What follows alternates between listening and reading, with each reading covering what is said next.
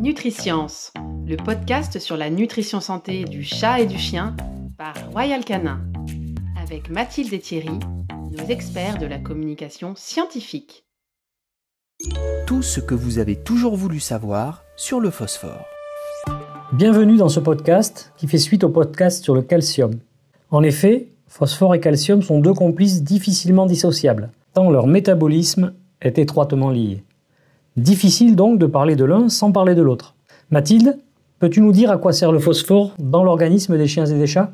La majeure partie du phosphore de l'organisme est stockée dans le squelette, auquel il confère sa solidité en association avec le calcium.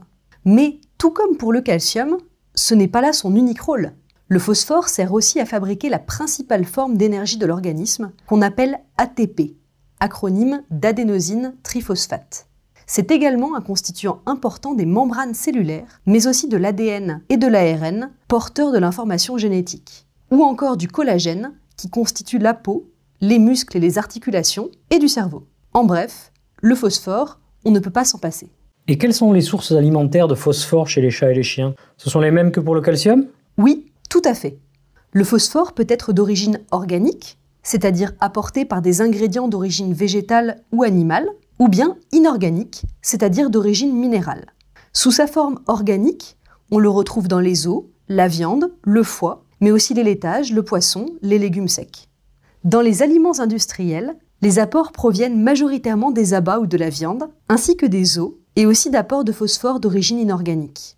Dans une ration ménagère, en plus du phosphore apporté par les différents ingrédients de la ration, le complément minéral et vitaminé apporte du phosphore d'origine inorganique. Peux-tu maintenant, tout comme pour le calcium, nous parler des risques en cas de carence ou d'excès?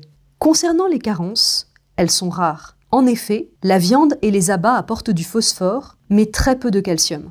Dans une ration ménagère déséquilibrée, les carences en calcium sont donc fréquentes.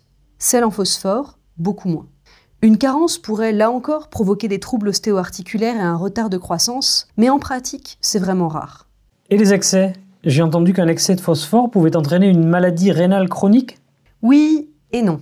Ce n'est pas si simple que ça. On sait depuis longtemps que chez l'animal malade rénal chronique, il faut modérer, voire restreindre le phosphore en fonction du stade de la maladie. À côté de ça, des articles récents, dont les premiers datent de 2017, ont évoqué la possibilité d'un lien entre maladie rénale chronique et phosphore chez le chat.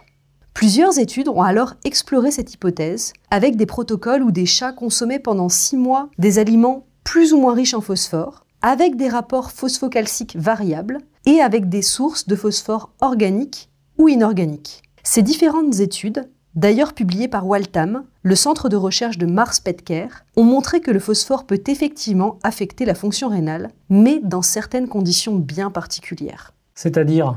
Les études ont montré qu'on pouvait avoir une altération de la fonction rénale si le rapport calcium sur phosphore était inférieur à 1. Donc, il est important de se rappeler que dans l'alimentation des chiens et des chats, il doit toujours y avoir plus de calcium que de phosphore. Dans une ration ménagère sans complément minéral et vitaminé ou sans complément calcique, par exemple, le rapport phosphocalcique est inférieur à 1 et d'autant plus bas que la ration est riche en viande et bas. Ensuite, il a aussi été montré que des quantités élevées de phosphore inorganique, d'origine minérale donc, pouvaient également altérer la fonction rénale. Et du coup, pourquoi utilise-t-on du phosphore inorganique dans les aliments? Parce qu'il apporte des propriétés technologiques intéressantes à l'aliment. C'est un facteur d'appétence important, notamment chez le chat. Il a aussi des propriétés antibactériennes et c'est un stabilisateur de texture. Il permet aussi d'équilibrer un rapport phosphocalcique élevé, car l'os, utilisé comme source de calcium, contient un peu trop de calcium par rapport au phosphore. Du coup, le phosphore inorganique est une source de phosphore fréquemment utilisée en complément de l'os en alimentation industrielle. C'est aussi la source de phosphore utilisée dans les compléments minéraux et vitaminés. Et comment peut-on être sûr, en termes de quantité, que cela ne présente aucun risque? Les aliments de grande marque, c'est-à-dire des marques fréquemment vendues chez les vétérinaires, effectuent des analyses complètes de leurs produits finis. Ils connaissent donc précisément la quantité de phosphore organique ou inorganique de leurs aliments, ainsi que le rapport phosphocalcique.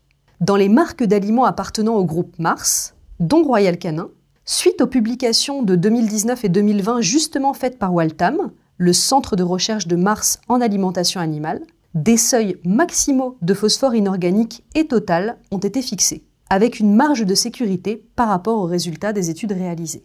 En ration ménagère, il est important de se faire accompagner d'un nutritionniste au moment de la formulation de la ration et de respecter les quantités recommandées pour éviter tout déséquilibre phosphocalcique. Enfin, pour les aliments des petites marques, malheureusement, on ne peut pas savoir. En effet, le phosphore et le calcium ne font pas partie des analyses obligatoires à effectuer sur le produit fini, donc sont rarement indiqués par les fabricants. Le podcast sur les différences entre les aliments de grandes marques et les autres aliments aborde justement ces éléments. Je ne peux qu'en conseiller l'écoute. En résumé, le phosphore, comme le calcium, est un minéral important pour le fonctionnement de l'organisme, mais des apports inadaptés ou un rapport phosphocalcique déséquilibré ne sont pas sans conséquence chez l'animal. Chez l'animal en croissance ou chez l'animal âgé, il est donc pertinent de choisir une marque sérieuse qui effectue des analyses précises sur ses aliments. Envie d'en savoir plus? Restez à l'écoute pour en savoir toujours plus sur la nutrition santé.